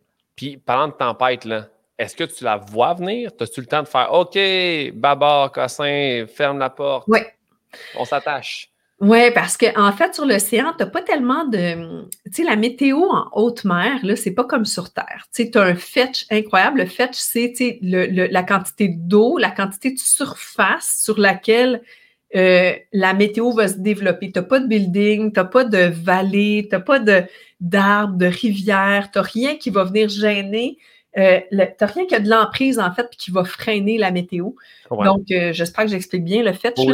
Donc, quand ton équipe te dit, OK, vers 4 heures du matin, il va y avoir un petit ça, va piquer hop, là, tu, vas avoir comme un mettons de 7 nœuds, tu vas passer 7 nœuds de vent à 11 nœuds, puis là, vers 5 heures du matin, là, 6 heures du matin, ça va encore augmenter. C'est assez précis. C'est vraiment, les données météo sont vraiment, vraiment très, très, très, euh, très précises. Tellement que euh, tu vraiment voir d'heure en heure les changements. Fait que moi, j'avais la météo d'avance, puis on faisait une stratégie, une tactique, moi et l'équipe au sol. Il y avait Michel et Hermel, qui étaient pas mal les gens les plus proches là, au niveau de la technique et de la météo. Donc, je pouvais prendre des décisions, tu sais, avec euh, Michel qui faisait la météo, puis Hermel qui faisait la technique. Donc, Hermel, il y avait un petit bateau, il y avait une rose des vents chez eux, puis il essayait de voir, OK, elle va être dans telle situation. Mylène, je te conseillerais de mettre ton encre flottante sur bâbord parce que dans six heures, le vent va changer. Moi, j'ai eu le temps de passer à ça, là, je te suggère de faire ça. Puis, tu sais, on travaillait comme ça là, pour que. Ouais. Puis là, tu as, fait un. Euh, un cours en urgence euh, euh, en mer en Angleterre ou un truc comme ça. Oui, c'est ça. Donc, un cours de survie en mer en Angleterre. Mais tu sais, c'est un cours qui est basé, qui, est conçu plus pour les gens qui vont faire de la, du commerce en haute mer, là, du, du des traversées commerciales, des gros, gros paquebots. Alors, c'est quand même assez drôle parce qu'il fallait sauter d'une piscine comme à 40 pieds dans les airs. Ah, comme si tu sautais du bateau. Oui, c'est ça. Moi, je dis, OK, bon, je vais, j'y vais, là. Mais, tu sais, puis il fallait comme être habillé d'une soute, comme les gars sont habillés dans leur soute, sur des bateaux. Puis, il fallait enfiler des combinaisons de survie. Ça, j'en avais une. Fait que c'était vraiment intéressant. Mais il y avait tellement de choses qui n'étaient pas à propos pour moi, mais c'était le fun parce que, tu sais, ils ferment les lumières. C'est une immense piscine. C'est comme, il y a des grosses turbines qui font du vent. Là, ils te mettent des éclairs. Tu sais, dans le gros d'une tempête, il n'y a pas tant d'éclairs et de tonnerre, là, mais bon, ils mettent ça de même, tu sais, let's go. C'est vraiment cinéma. C'est vraiment comme un truc de cinéma, on dirait. Et là, tu as la piscine à vagues en bas. Fait que quand tu sautes dans l'eau, tu sais que c'est un exercice, là, mais là, il faut que tu trouves le radeau de survie. Tu montes à bord, puis là, il faut que tout le monde se compte, tu sais, parce qu'on a tous un numéro, apparemment, là, quand on est sur un bateau. Tu es comme en diade avec quelqu'un, il faut que tu trouves ta diade, la personne avec qui tu es pairé. Puis, on a encore des problèmes techniques, c'est fou, hein? Ah, j'ai pas, pas, vu ce coup-là. OK, non, ça flash. Je te parlais d'éclair, puis ça s'est mis à flasher. Donc, euh, mais c'était une super bonne préparation. Puis on était, moi, puis Pedro, le gars avec qui j'ai, traversé en équipage, on était comme les héros de ce cours-là. Ça durait une semaine. Puis, tu sais, eux autres, ils allaient en marine marchande, les gars avec qui on était. Puis moi, j'étais la seule fille dans le cours de 30 personnes, tu sais. Puis, euh, aïe, ils vont traverser l'océan à la rame. on était quasiment les vedettes. De, c'était très, très drôle. ouais. Puis, y a-tu des choses que tu aurais voulu être préparé, que tu n'as pas été préparé, que tu t'es dit, ah, ça, tu as vu, j'aurais dû passer plus de temps à faire ça ou ça? Attends, euh, je pense que oui. En fait, Il y a des affaires techniques. Il y a des affaires comme réparer des antennes, puis des trucs. J'aurais dû en péter avant de partir, puis d'en réparer, tu sais. il y a des ah. affaires, faire du carbone, réparer une rame en carbone. Hey, je savais vraiment pas dans quoi je m'embarquais. J'aurais tellement dû Ouais, ouais, je comprends. Ah, oui, oui. Il y a des affaires, là, j'étais innocente. Vraiment, moi, je pensais qu'avec mon kit de carbone, j'allais être correct. Puis tout, hey, là, tu sais, du carbone, ça peut t'arriver dans les yeux. Il y a du vent, tu sais, genre, j'avais pas de bon équipement pour me protéger. Euh, il y avait du carbone partout sur le bateau. Tu sais, c'est pas, pas l'idéal, là. Non, non, non, j'ai pas. Euh, aïe, aïe. Mais en même temps, ça fait partie de l'aventure parce que tu te dis, bon, tout ce qui devrait tu sais, tout, j'avais déjà entendu ça, si tout, doit, si tout se passe comme prévu, rien ne devrait se passer comme prévu. Fait que, tu sais, mm. emmènes des backups, des backups, des backups, puis tu penses que tu es prêt, puis tout ça, puis là, c'est une fois que tu es dedans, tu peux pas t'entraîner à faire face à l'imprévisible, tu sais. Ah, c'est l'imprévisible, sinon tu ouais. n'aurais pas pu tout penser à tout, tout, tout au complet. Là. Non, c'est ça. Mais tu fais de ton mieux. Tu, fais vraiment de ton mieux là, quand tu te prépares, mais c'est. Ouais. Puis au niveau de la santé aussi, j'aurais peut-être dû. Euh, tu sais, euh, j'ai pris pour acquis que j'étais en bonne santé mentale, mais, tu sais, puis avec les gars, ça n'avait pas été facile. Fait que je me disais, comment non, j'étais à l'abri de ça, moi, craquer, là, puis pleurer tout le temps. Non, mais ça a été vraiment difficile. Il y a des vendredis, un vendredi qu'on j'ai appelé le vendredi noir, là, où euh, il y a eu une bombe, là, tu sais, dans, mon, dans, dans ma boîte courriel, il y a un dude, là, qu'on connaît, qui avait accès à mon courriel, qui m'a juste dit que j'allais mourir, puis que j'étais trop au nord, puis ta, ta, ta, ta. Un, un, pas correct, là, tu sais. Fait que, écoute, ça m'a travaillé l'esprit pendant 36 heures. J'étais sûre que c'était fini. Puis que, tu sais.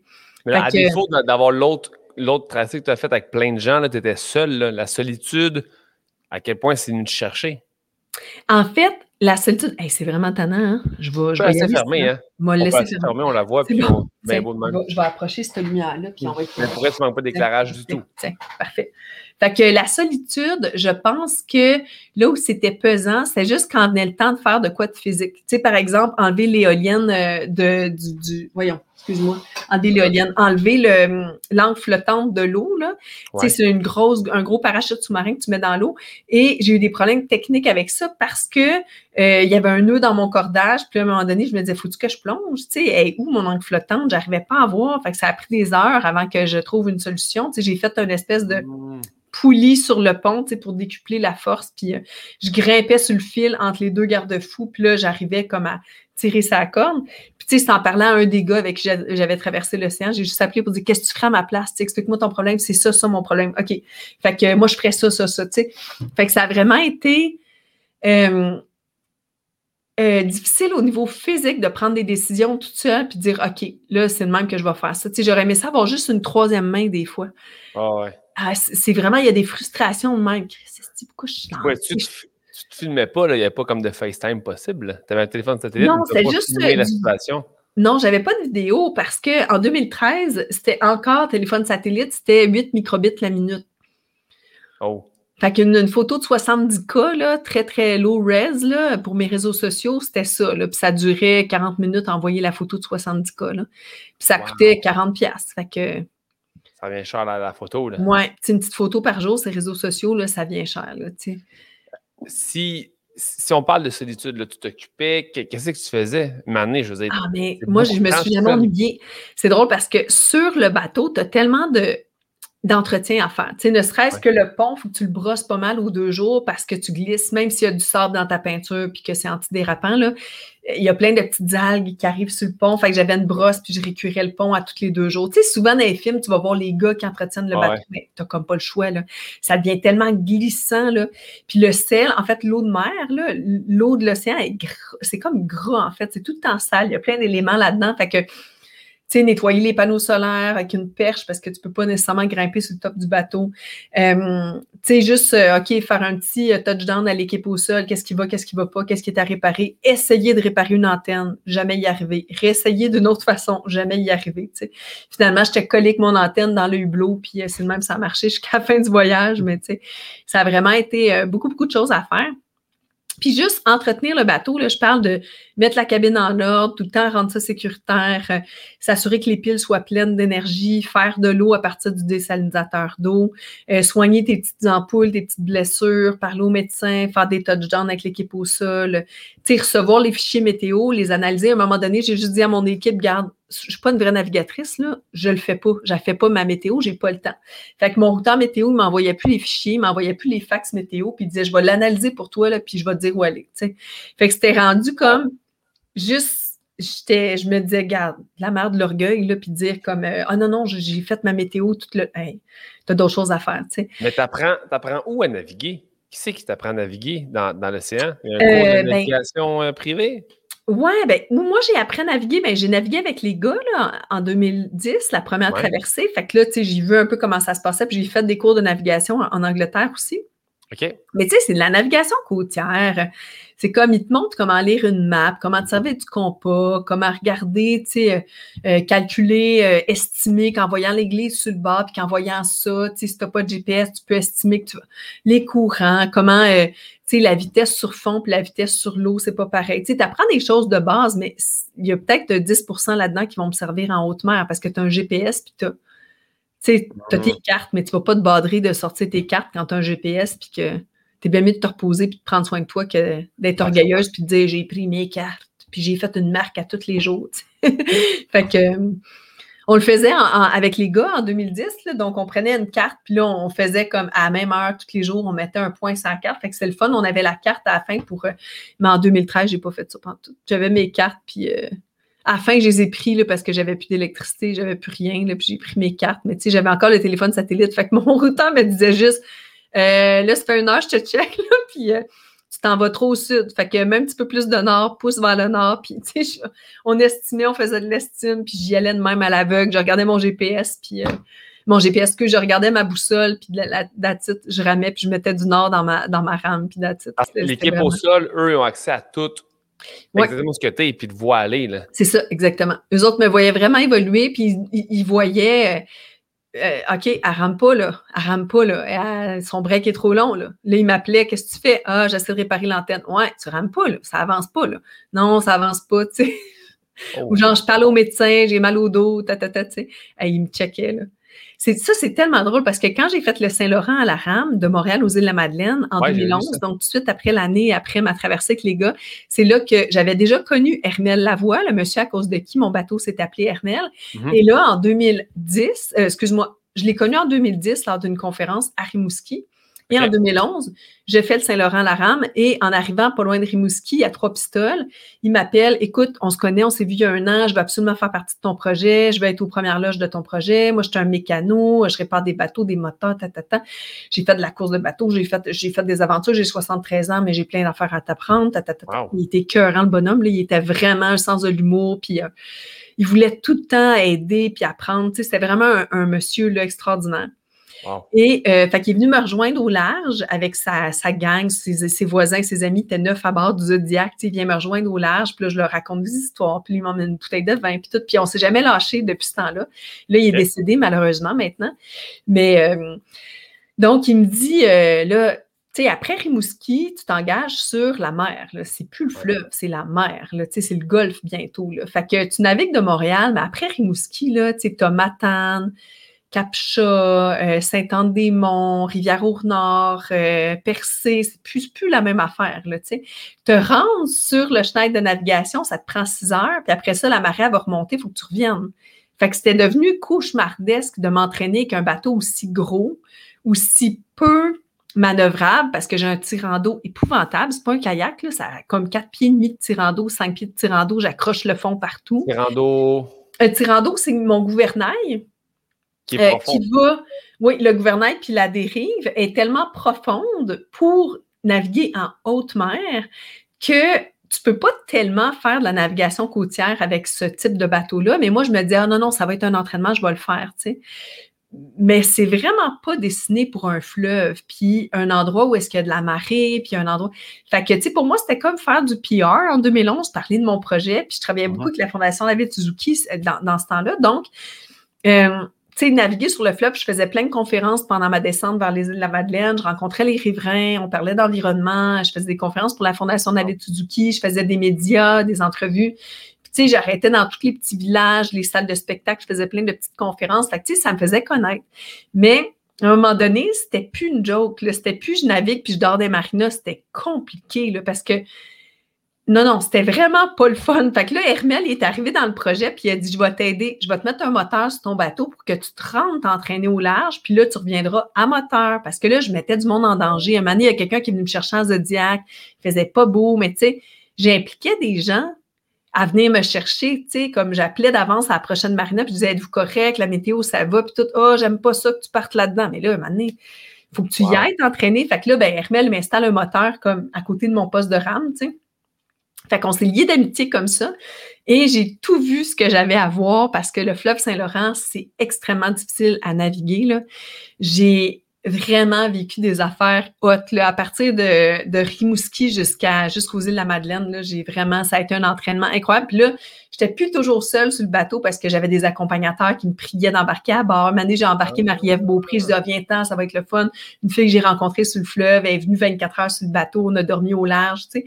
Fait que j'avais du fun, tu sais, c'était vraiment comme, euh, c'était pas de dire j'ai ramé de Montréal aux îles de la Madeleine, mais c'était vraiment un exercice de, de PR, mais surtout un exercice de me mettre dans l'eau chaude avec mon bateau pour voir qu'est-ce que ça donne.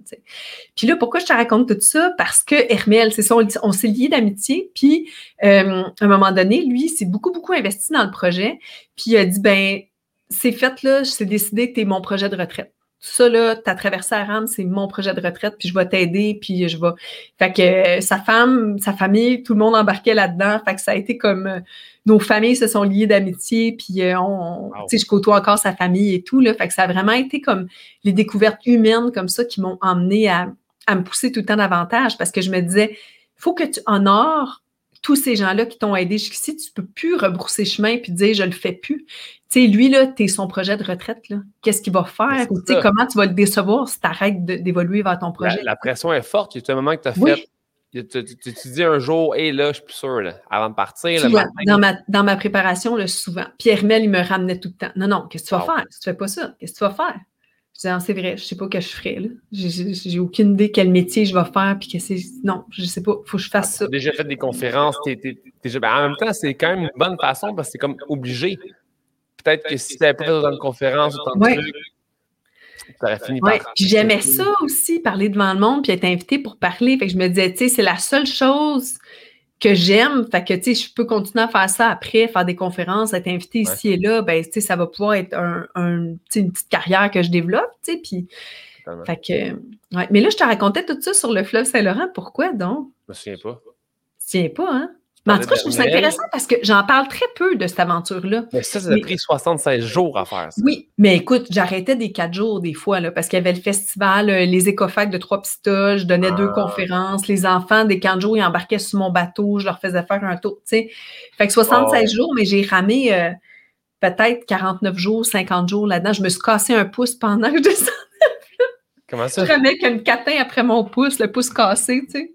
Tu t'es cassé le pouce sur le bateau? Oui, en accostant. Oui, une erreur de débutant, là, en accostant, en essayant de protéger mon bateau du quai, je me suis cassé le pouce. Fait à Sorel, et j'ai eu mon, premier rayon X à Rivière-du-Loup. Et j'ai eu comme un catin plâtre jusqu'aux îles de la Madeleine après. C'est drôle, ça. On voyait vraiment la fracture. tu blessé quelque part en traversant l'Atlantique ou non? Euh, euh, oui, tu sais, choc à la tête, mais surtout, euh, c'était des blessures sais, c'était des blessures d'usure, c'est tellement con. Tu es tellement enfermé souvent dans ta cabine qu'à un moment donné, à force d'être ses coudes pour lire un livre ou à force de parler au téléphone, hein, j'avais les coudes tout enflés. J'avais mal, j'avais de la misère à déplier mes coudes, mais c'était des blessures de t'es enfermé trop longtemps. C'est littéralement ça, puis des courbatures, puis tu sais, ah, comme j'ai mal au dos, tu sais. T'es tout le temps dans ta cabine, tu sais, des sept jours consécutifs, tu te fais brasser, brasser, brasser, fait que, ouais. Mais les, les tempêtes durent combien de temps? Ça, euh, ça dépend. Tu as des tempêtes, ben, des tempêtes, c'est plus des systèmes dépressionnaires. J'ai eu comme neuf tempêtes là, parce que tu as l'échelle de Beaufort qui dit système dépressionnaire, tempête, ouragan. Fait que j'ai eu 29 systèmes dépressionnaires, dont neuf tempêtes et deux ouragans. OK. Puis, y a le moment si c'est gros soleil, puis bikini, bronzage ou? Ben, en général, il fait assez chaud. Euh, fait que souvent, sur mes images, tu vas me voir juste en t-shirt, en camisole ou en, même en short. Euh, tu sais, dans les trois premiers mois, il faisait relativement chaud, euh, soleil assez régulièrement. Puis ce qui est drôle, c'est que souvent, les gens pensent que, OK, dans le plus fort d'un système dépressionnaire, ben, il va faire beau. Tu sais, dans le résultat d'un système mmh. dépressionnaire, après que le front froid soit passé, il fait gros soleil, puis tu as des vagues de 12 mètres, puis tu es là, ah, c'est donc ben beau. Tu sais, tu comme, tu regardes ça, c'est beau, mais tu peux pas tant ramer là-dedans parce que tu vas faire du surplace. Tu, la vague est tellement grosse que ça n'a aucun bon sens, ça n'a pas d'allure. Tu sais. Fait que tu es sur le pont, tu te tiens, puis tu regardes le spectacle. Tu sais. Fait que, tu sais, quand le monde me dit, t'es-tu ennuyé? Pas vraiment. Je me suis pas vraiment ennuyée. Mais non, avec tous les entretiens que tu as à faire, avec tout ça. Ouais. Y a-t-il quelque chose que tu aurais voulu amener que tu n'as pas amené sur le bateau? Y a-t-il un objet, un livre, euh, la bouffe que tu vas Ah, ça, j'aurais mangé ça. Une affaire vraiment nounoune, là. J'avais pas amené de guenilles. J'ai pas amené de torchon. C'est tellement con. Il a fallu que je coupe des t-shirts, me faire des torchons. Je me disais, voyons, j'ai pas de torchon. Tu sais, c'est toute sale tout le temps. Je le savais, là, un chamois, j'aurais tellement aimé ça, tu sais. Ah. j'avais une petite mini serviette de bain, là, tu sais, mais j'avais pas de torchon, tu sais, des affaires ridicules comme ça, là. Je me suis découpé un t-shirt pour me faire des torchons, puis tu sais, c'était... Tu sais, t'as, tout le temps besoin de t'essuyer à la face puis de te torcher un peu parce que, tu sais, t'es comme... Tu sais, t'es... Tu te l'avais où? Pas dans l'eau? Non, je me lavais à Guinée, là, vraiment euh, à mi-terme. Mais j'avais une, euh, une des babouillettes d'aventure là, que je nettoyais puis que là, je me lavais à Ah mi-terme. Ouais. Tu sais, quand tu es dans l'aventure, tu te laves pas tous les jours, là, tu te laves Non, ben, fois. c'est ça, là. Là, je m'en vais, euh, je m'en vais traverser les Monts Grou, là. Dans, Les. Les Monts Ah oui, oui, OK. dans, dans le nord, là, genre Bécomo en haut, là. Puis c'est comme un 5 jours d'autonomie, là, 4-5 jours. Puis je pense pas vraiment me laver, là. Non, Tu sais, c'est ça. Emmène-toi on va laver, 4-5 là. Wet Ones, là, ou lingette de bébé sans parfum, là, tu sais, pour... Ouais. euh, Je passe un petit tour dans le lac, la rivière qui traîne. Ouais, On prend ça. de la glaise, bam, bam, Ouais. très propre. Puis, euh, puis, rendu là-bas, là, tu traverses, là, tu vois la terre. Qu'est-ce qu'on ressent? C'est quoi le feeling que tu as à ce moment-là? La, la vraie affaire, là, ce que je me suis vraiment dit quand j'ai vu la Terre, c'est « Oh non, pas déjà ». Ah, c'est ça, j'allais dire en Je me plus. suis vraiment dit « Shit, c'est fini ». Ouais. As-tu une genre de petite dépression en revenant? Excuse-moi. Ben, pas tant, peut-être momentané, mais c'est plus mon équipe qui était déprimée. Tu sais, comme Hermel, là, qui regardait ma position à toutes les heures, euh, Michel, ma Ouais. sœur. euh, Oh là, c'est plate, je me lève avec les enfants. Je trouve ça plate, là, écouter les nouvelles, là, tu parles pas de toi. Puis, tu sais, c'est comme, Ah, wow. ouais. Tu sais, ma soeur, ses enfants me suivaient là, religieusement. Puis t'as plein de monde là, qui m'écrivait après pour dire Hey, c'est vraiment plate depuis que t'es arrivé. C'est quand la prochaine fois tu pars, tu sais? C'est quand Là, la parlant prochaine- de prochaine fois que tu Ouais. pars, là, après cette expédition-là, là, tu en as fait d'autres ou non? Non, j'ai pas fait grand-chose après. J'ai plus fait des conférences. Tu sais, j'avais beaucoup de dettes d'accumuler, fait que je voulais vraiment rentabiliser. Fait que j'ai fait euh, 100... C'est combien, non? Euh, 175 conférences la première année. Hein? Ouais. Wow! En, en, en 10 mois, parce que je suis partie écrire mon livre pendant deux mois. Fait qu'en 10 mois, j'ai fait 175 conférences. Fait que j'ai tout remboursé mon monde. On n'en revenait pas, là, tu sais, que ça aille aussi vite, là. Ouais. Puis là, après, ben, tu sais, j'ai continué d'avoir des demandes. Fait que là, je me suis, je m'ennuie de l'aventure. Fait que j'ai commencé à faire du canot à glace. Euh, fait que j'ai une équipe de canot à glace. Fait qu'on fait des courses sur le fleuve. Ça, c'est, ça, c'est vraiment le summum, moi, je pense, là, de l'extrême, là. Tu sais, sauter dans la glace jusqu'aux hanches, puis tu tires sur un canot de 400 livres, 300 livres avec du monde dedans, puis ah ouais, let's go. Tu montes un monticule, un monticule de glace, puis c'est une course, là. Tu tu t'en vas à bouée, puis tu reviens, puis c'est vraiment intense. C'est vraiment intense. C'est beaucoup, beaucoup dans. C'est un challenge, tu sais. euh, Tu t'as pas le temps de penser à ta mère, là. Tu es là, puis t'es dans le présent, puis t'es avec tes quatre coéquipiers, t'es cinq dans le bateau, tu sais, puis t'avances, t'avances, t'avances. C'est- C'est vraiment un challenge super euh, prenant. Puis il y a du danger partout. Fait que ça me rassasie de sensations fortes. Tu t'en as beaucoup de sensations fortes. Là, t'en as là, des endorphines en sortant de là. Fait que c'est, c'est vraiment un sport que t'aimerais, toi, je suis certaine. Il y, avait, il y avait des chances. Moi, tout ce qui est extrême en général, là, ça me parle beaucoup, beaucoup, beaucoup. Puis le Ouais. froid, ça me parle. L'eau froide me parle. Le froid en tant que tel, peut-être pas, mais l'eau glacée, tout ça, il y a quelque chose qui aime me chercher. Oui, parce Oh. qu'on dirait que c'est comme la première fois que j'ai fait un, un entraînement canoë à glace, c'était à, à, à Montmagny avec les frères Lachance. Les frères Lachance, là, euh, les gens euh, du milieu les connaissent beaucoup. Là. C'est les croisières Lachance. Euh, tu sais, là, ils font des traversées là, jusqu'à l'île aux grues, ou en tout cas, peut-être que là, ils Ok. m'écouteraient puis ils diraient c'est pas la bonne île, mais en tout cas, ils font plein de traversées où euh, il y, avait des bateaux de- d'exploration aux baleines. OK? Donc, le père Lachance a développé ça à Tadoussac. Puis, tu sais, c'est des gars vraiment investis là, dans leur communauté et tout. Puis, euh, ils sont beaucoup dans les bateaux. Tu sais, ils font des bateaux et tout. Puis, ils font, ils conçoivent des humas. Les humas, c'est des bateaux d'urgence maritime euh, euh, qui montent sur la glace et que les pompiers vont utiliser et tout. Donc, eux autres, ils ont créé cette, flotte de bateaux-là, cette sorte de bateaux-là. Puis, eux font un camp d'entraînement. Ben là, je ne sais plus s'ils le font encore, mais pour tous les nouveaux canotiers au Québec. Fait que je m'en vais là-bas, mois de décembre 2014, je pense, 2015, je suis plus sûre.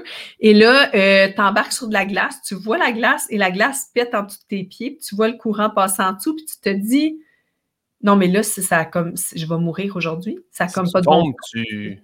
ben, il n'y a pas assez d'eau que tu partes, là, mais tu te dis, je comprends pas, là. Je comprends pas, il faut qu'on on, on rame là-dedans, là, puis on, on court sur de la glace, mais la glace, tu marches sur la glace, puis il faut que tu cours vite parce qu'elle pète en dessous de tes pieds. Fait que tu cours, tu pousses le bateau, puis à un moment donné, t'embarques, ils te disent hop, puis là, t'embarques dans le bateau. Et c'est complètement fou, là. C'est vraiment un sport extrême, là. Puis les gens que tu rencontres sont tous comme, ben non, c'est normal, c'est ça. Mais tu sais, quand tu regardes une vidéo après, tu fais, si, on est vraiment malade. Puis, il n'y a pas tant de blessures. Bon, il y a eu des décès, là. Il y en a eu un là, dans les dernières années, malheureusement, là, mais sais, le dernier avant ça, c'est il y a 30 ou 40 ans. Là, tu sais, c'est pas, c'est un sport qui est quand même sécuritaire dans le sens que tu dois vraiment faire une formation en sécurité pour pouvoir euh, faire partie du, euh, de, de, de avoir ta, être assuré puis euh, faire les courses en tant que canotier. Fait que tu sais, il te prépare super bien là, quand tu commences comme canotier, mais c'est un sport de malade parce que tu tout va super vite, tu passes près des cargos sur le fleuve en hiver. Ça me parle, ça. Hélène, ça me parle, ça. tu m'en parles, puis je pense que l'hiver prochain, T'aimerais ça, hein? Ça va se passer. Euh, tout, ce qui est un peu bizarre, un peu qui n'est pas standard, moi, ça me parle. Euh, courir dans le fleuve avec un bateau, il y a quelque chose de, très cool là-dedans. Puis il y a des moments où tu te dis, on va mourir. tu te dis vraiment, qu'est-ce qu'on fait ici? On va mourir, tu sais. Il y a des moments où tu es pogné sur un stuff de glace, il y a de la gadoue, tu n'as pas de puissance, tu es pogné, la glace, elle se déplace vers Boucherville, tu te dis, Qu'est-ce qu'on fait? Là? On va tous mourir un mardi soir dans le port de Montréal. Il fait nuit, tu sais, il fait nuit tout l'hiver de bonne heure. Fait que tu t'entraînes le soir dans le noir. Wow! C'est vraiment Tu vois la ville de Montréal comme tu l'as jamais vu, là. Tu sais, tu regardes dans les bureaux, des édifices à bureaux, tu te dis, aïe, le monde, c'est plate, là. Il travaille encore à cette heure-là. Là, canot, dans le fleuve Saint-Laurent glacé. C'est vraiment trippant, ouais. moi, c'est ça, tu vas, je pense. T'as-tu... Euh, y a des moments que tu te dis que tu aimerais faire d'autres aventures ou non? Euh, oui, beaucoup, mais tu sais, la prochaine aventure, moi, que j'aimerais faire, c'est plus à la voile, tu sais, partir à la voile avec les enfants, puis, euh, tu sais, plus faire euh, du nord-ouest, tu sais, passage nord-ouest autour du Canada, oui. Mm-hmm. Tu sais, moi, aller aux Antilles, là, c'est le fun une semaine ou deux, là, tu sais, aller aux Bahamas, puis tout, mais tu sais, c'est pas là que... Tu sais, moi, ce que j'aime, c'est rencontrer aussi les gens, les, ah populations riveraines, voilà, la rencontre de l'autre, puis voir comment les gens vivent, là, tu sais, je sais j'ai reçu Caroline Côté euh, Oui. Tu connais, cinéaste, euh, aventurière aussi. Puis euh, elle, elle a fait justement 2000 km de canot au Yukon. Puis elle a été ah. rencontrer plein de gens qui vivent là.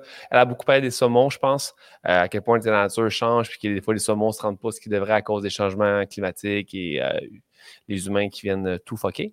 mais reste que mm. elle, ce, chemin-là qu'elle a fait, la rencontre des gens qu'elle a fait là-bas, c'était un de ses meilleurs trips à vie. Oh, c'est incroyable. Ah, je la crois, oui. Puis elle, est vraiment incroyable, Caroline Côté. C'est beau, elle, n'arrête pas, elle en fait plein. Tu sais, elle, c'est ça, sa vie. Là, je trouve ça vraiment inspirant. Tu sais, c'est une de celles qui est le plus connue aussi, je pense. Oui.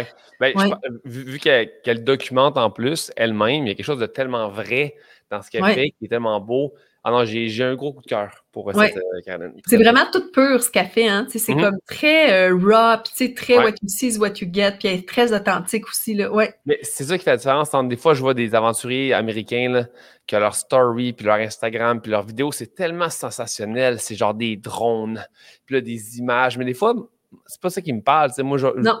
Elle, ce qu'elle fait, c'est sincère, puis c'est tellement humain, c'est tellement euh, simple. C'est vraiment attachant, ouais. Ouais, c'est ça. C'est pas des images léchées, là, puis toutes parfaites et tout, là, non. Non, c'est exact.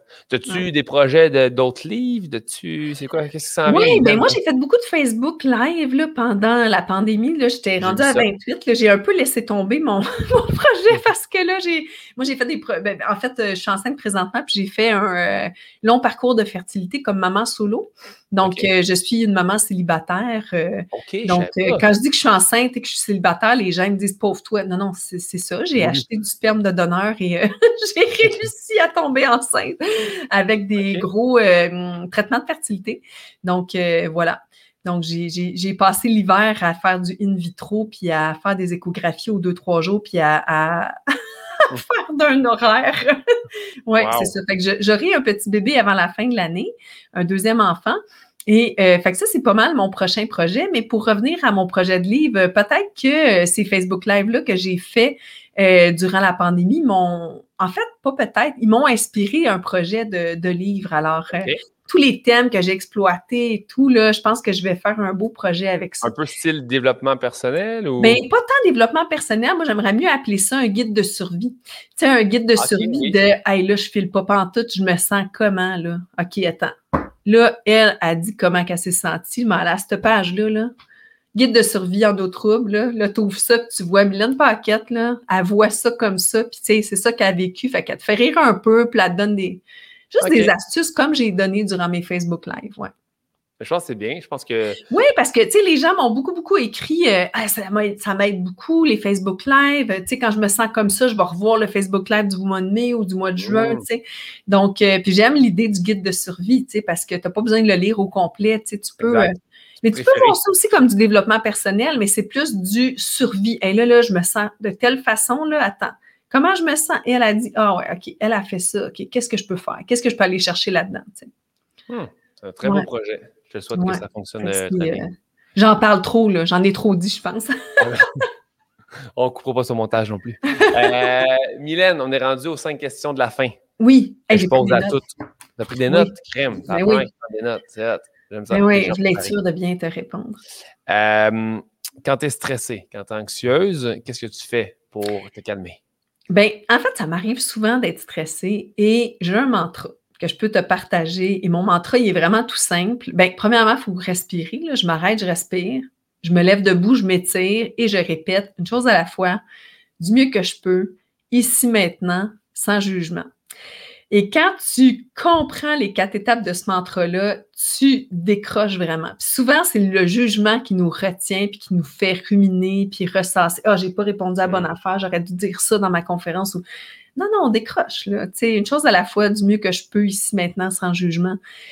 Ouais, quand je me sens accablée, stressée, euh, tu sais, là, vraiment, je veux pas trop parler des thèmes en anglais, mais overwhelmed, je trouve qu'en oh, anglais, là, tu te sens là, comme outre... Euh, Too much, trop gros. Too much, c'est trop gros, là, puis tu te demandes si tu vas passer à travers. Là. Des fois, c'est juste le prochain trois jours pour te rendre à tel, tel événement, puis telle étape, puis tu, mhm. vois plus clair. Là, ouais. C'est vrai qu'on a beaucoup de jugement. Il y a beaucoup de jugement qui fait qu'on se sent, on sent tellement mal pour des choses qu'on a dites. Ouais. Qui peut arriver. C'est tellement ridicule. On est souvent notre pire ennemi, hein? Ouais, c'est con. On se blesse. On, se blesse. Ah, tellement. Euh, si euh, c'est un podcast dans le but d'inspirer, qui t'invite? Ben écoute, euh, ben, je t'inviterais peut-être. J'aimerais ah, ça, moi, de poser plein de questions. Personne ne le dit encore, c'est gentil. Oui, c'est le fun, je t'inviterai, toi. oui, oui, Michael, je t'inviterai. Ah, Mais euh, j'aimerais ça, euh, inviter des gens inconnus. Tu sais, là, j'ai nommé quelques, quelques-uns des amis que, tu sais, comme Fred Dion, Sébastien Sasseville, je ne sais pas si tu les connais, tu sais, c'est des euh, gens connus. Le deuxième, non, répète le nom du deuxième. Sébastien Sasseville, oh, il faut que tu l'invites. Ah, ah j'ai pas. Mais le Fred ah, Dion est en XP, lui, là. Oui. Mais Sébastien Sasseville, il faut que tu l'invites. Il est incroyable. OK. Ouais. Je, t'en reparlerai. Euh, je vais te le vendre. Euh, je l'annonce. C'est un aventurier. Euh, oui, il est vraiment, il est vraiment impressionnant. Et puis, j'inviterais surtout des gens inconnus parce que je pense qu'il y a plein de trésors autour de nous qui. Mm-hmm. Tu sais, tu rencontres des gens, des fois, ils te parlent. Moi, j'aime ça, questionner des chauffeurs de taxi. Quand je prends le taxi, là, je, le, je, leur tire les verres du nez. T'es-tu en quoi? Tu fais quoi? Tu viens d'où? T'es-tu né ici? Tu sais? Puis le monde, ils finissent tout le temps par me partager des affaires que je me dis, voyons donc, comment ça qu'on ne donne pas assez, on ne prend pas assez le temps de parler à, aux gens dans l'abribus, aux gens dans le taxi, aux gens dans l'autobus, aux gens au marché, tu sais. Puis je trouve que, tu sais, moi, pendant la pandémie, quand je prenais le taxi, là, tu sais, un humain, tu sais, essaies de parler le plus possible. Fait que ça m'a fait découvrir ça beaucoup. C'est vrai. J'ai reçu euh, mon ami Sam Breton au podcast euh, il y a trois semaines, quatre semaines. OK. Puis euh, Sam, souvent, ce qu'il dit aux gens autour de lui, dans un moment, mettons, de stress, exemple, lui, est humoriste, puis il fait des shows avec d'autres humoristes, des gars-là. Puis souvent, il va voir les autres humoristes avant, puis il va leur dire, mettons, oublie pas que t'es Michael Couture. Ça, c'est exceptionnel. Comme si chaque personne. Ah, c'est vrai. Puis il me le répète souvent, t'es Michael Couture. C'est quelque chose de fou, ça. Pensez, il n'y a personne d'autre qui est Michael Couture. Puis le, fait que chaque humain peut être quelqu'un, ben pas peu, et incroyable de certaine façon, il faut juste le découvrir. Pardon, ouais, c'est beau. C'est très beau. Je pense souvent à ça. C'est j'aime ça si tu as un film ou un livre que tu peux euh, lire ou écouter sans cesse. Ben là, je vais peut-être te dire de quoi de peut-être réchauffer parce que M. Serge Bouchard vient juste de décéder, hein? on vient juste d'apprendre son décès, mais je t'aurais répondu ça il y a six mois, il y a deux mois, il y a un mois, parce que le livre que j'ai adoré lire en mer, c'est C'était autant des mammouths laineux. Ouais. Et il y a des textes là-dedans qui me font pleurer et qui m'emmènent une perspective sur la vie, euh, la mort est un chat, le texte sur la mort, je suis euh, pleine de frissons. C'est vraiment un livre que je ne. Tu sais, des fois, je l'écoute en livre audio, je fais juste le laisser jouer en arrière, puis juste la voix de Serge Bouchard, tu sais. Ah, quel homme. Hein. Euh, Ah, quel homme, hein? c'est vraiment une perte incroyable. Mais en même temps, on dirait qu'il a, il a tellement laissé derrière lui, il a tellement semé que c'est beau, tu sais. Oui, absolument. OK, mais j'ai pas lu ce, le livre. Ah, c'est vraiment beau. J'en ai lu d'autres, mais celui-là, je n'ai pas lu. Même chose, c'est Caroline qui m'en a parlé pendant le podcast. Ouais. c'est vraiment très drôle parce que dans son livre, moi, je l'ai lu en mer et il y a toujours la date de ses chroniques. Donc, euh, il écrit comme, OK, une chronique qui a écrit telle date et tout. Il dit, je reviens de tel endroit et j'écoute la radio, c'est un dimanche. Il écoute une émission de sport Radio-Canada. Et euh, bon, il y a une invitée là, qui parle d'un projet tiré par les cheveux, un projet de fou, ta ta ta ta ta, puis tout. Puis là, je regarde, je suis en pleine mer, puis je prends mon iPhone, je regarde dans mon agenda. C'est toi. Puis là, je suis sûre que c'est de moi qui parle parce que j'étais à, euh, voyons, l'émission de euh, Robert Frozy à l'époque à Radio-Canada le dimanche, Culture physique. Je voyons donc, à moins qu'il y ait comme un autre aventurier qui est passé en même temps que moi cette date-là. Puis là, il disait, ah, les humains ont besoin de se dépasser puis de se mettre, tu sais, parce qu'on est moins proche de la nature, puis les humains ont besoin de. Je trouvais ça tellement débile de lire sans mère puis de penser que c'est peut-être de moi qui parle, tu sais. Fait que j'ai un attachement vraiment particulier à ce livre-là. Hmm, OK. Euh, si tu peux peindre le bonheur sur une toile, qu'est-ce qu'on voit sur la toile? Bon, là, j'ai peur que ce soit cheesy, mais moi, c'est sûr qu'il y a du sable parce que mon fils de deux ans, il capote sur le sable et il veut faire des châteaux puis des, il travaille avec les, les, pelles mécaniques et tout. Fait qu'on serait sur le bord d'une plage aux îles de la Madeleine avec mon petit bébé de deux ans et euh, ce serait ça le bonheur parce que je suis une maman vraiment heureuse quand je vois mon garçon découvrir le monde. Puis, euh, tu sais, quand on a un jeune enfant, je pense que ça nous, euh, ça nous ramène. Tu sais, c'est tellement, je trouve, de, de, voir la vie à travers ses yeux à lui, puis de, de redécouvrir des choses à travers les yeux de mon fils. Pour moi, ces temps-ci, c'est vraiment ça le bonheur, là, de passer du temps avec lui puis de l'avoir près de moi. Là. Ouais éventuellement, il va y avoir un autre petit bébé sur la peinture. Là, Exactement, tout à fait. Là, je me euh, dessinerai en bédaine, mettons. Oui. euh, dans la question, Ah oui, puis il n'y a pas de maringouin sur ma peinture. Il n'y a aucun moustique. Ouais, il n'y a rien. ça. Ouais. Ça m'énerve, les maringouins. C'est pour ça que moi, Caroline Côté, je la trouve bien hot parce qu'elle endure, les maringouins. Ah, je sais, c'est l'enfer. Là, celle-là, je m'avoue mon groupe, puis là, je pense que c'est en cette année, c'est pas si pire, là, mais il va quand même de la, de la, moustique. Là. Moi, ça, là, oh, non, non, ça, c'est vraiment je, suis équipé pour qu'il n'y ait aucune petite, affaire qui vise. Ça, ça me tue bien Non, non. Moi aussi, le son là, d'une ah affaire. Ah oui. Juste un, c'est pire quasiment. Parce que t'entends, je fais. Ouais. quand tu dors et Moi, je me suis déjà fait un tour de dos. C'est même qu'on dit un tour de rein? Un, tour de rein, je pense. En arrivant aux de la Madeleine à Rame, mes parents ont loué une super belle maison. Puis dans la chambre, il y a cette espèce de gros maringouin qui a passé ah. à travers les grilles du filet. Puis là, toute la nuit, j'arrive pas à dormir parce qu'il vient me gosser. Puis là, j'ai monté sur une chaise, puis j'ai essayé de la battre, puis tout. Puis le lendemain, je sais pas si c'est ça, mais j'avais le dos barré. peut-être, c'est peut-être ça. C'est peut-être ça. La fille traverse le sang à, la rame, aucune blessure. Elle est chez eux, tu m'as Ah! À Et tout le monde riait de moi aux îles après, comme comment t'as fait ça? J'ai essayé d'attraper un maringouin toute la nuit, tu sais, c'était vraiment rigolo, là. Ouais. Euh, puis dans la question, tu as 60 secondes par la terre entière. Qu'est-ce qu'on entend de Mylène Paquette? Bien, je pense que je parlerai d'environnement, c'est sûr, d'environnement, de liberté, parce que pour moi, la liberté, c'est très important, mais tu sais, c'est répéter encore que ta liberté euh, s'arrête là où celle de l'autre commence ou mm-hmm. vice-versa. Tu sais, c'est de voir aussi que ça a tout un lien avec l'environnement. Tu sais pas, tu sais, l'écart entre les riches et les pauvres, ça m'affecte beaucoup. Tu sais, je trouve que c'est beaucoup aussi la, base du problème. Donc, je parlerai de liberté d'environnement, de tempérance et euh, d'égalité. Tu sais, d'avoir plus de tempérance vers les autres, tu sais, d'avoir moins de violence, de beaucoup plus de communication, tu sais. Parce que, tu sais, on, on, pointe beaucoup du doigt, tu sais, les gens qui sont violents envers le peuple noir ou le peuple autochtone, on en entend beaucoup parler ces temps-ci, mais quand on pointe du doigt, on n'est pas mieux non plus. Fait que je pense que la tempérance envers les gens qui ont des pensées complètement diamétralement opposées des nôtres, je pense que c'est ça, c'est ça le premier pas, c'est d'être vraiment d'avoir de la tempérance puis de l'ouverture à l'autre pour que enfin la paix puisse euh, exister dans le monde. Il faut juste être gentil avec tout le monde, aimer tout le monde, être ouvert, puis la terre, puis les gens devraient mieux se porter. Oui, c'est ça, exactement. c'est ça mon message, ce serait liberté, paix, tempérance, tempérance ouverture d'esprit, mais surtout environnement. Ouais. Ben, Puis je pense que la pandémie, ça nous a beaucoup amené à se poser des questions. Tu sais, ah, OK, là, dans l'immédiat, le virus, c'est notre ennemi. OK, c'est la guerre contre le virus. Puis là, on va tout mettre en œuvre. Mais pourquoi on ne fait pas la même chose pour l'environnement? Ben parce que les décideurs et les gens, il y a plein de gens qui bénéficient de produire à outrance et tout. Fait que ça continue les entre les riches et les pauvres, puis tout ça, tu sais, on réglera pas ça, là, mais c'est ça, c'est de comprendre que c'est une énorme machine, tu sais, c'est puis, puis on ne peut pas changer les choses qui sont vraiment euh, ancrées dans nos mœurs, puis nos coutumes, puis nos, nos, nos habitudes de consommation. Tu sais.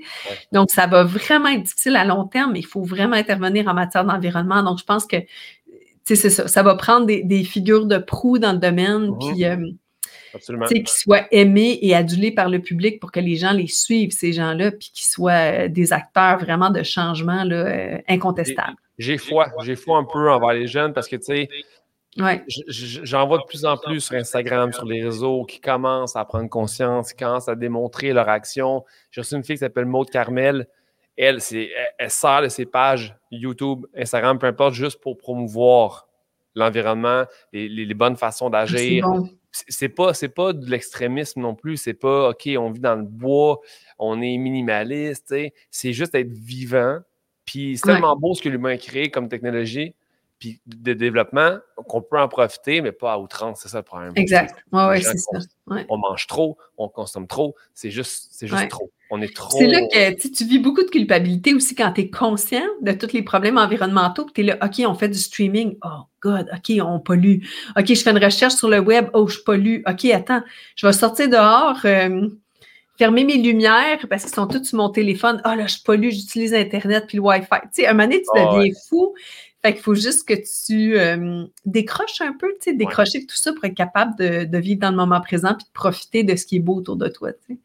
Ouais. Ben, tout, ça, c'était beau, Mylène. Ce podcast hey, merci. C'était très beau. C'est très gentil. Je suis content qu'on ait réussi à le faire. Je hey, oui, mais ça.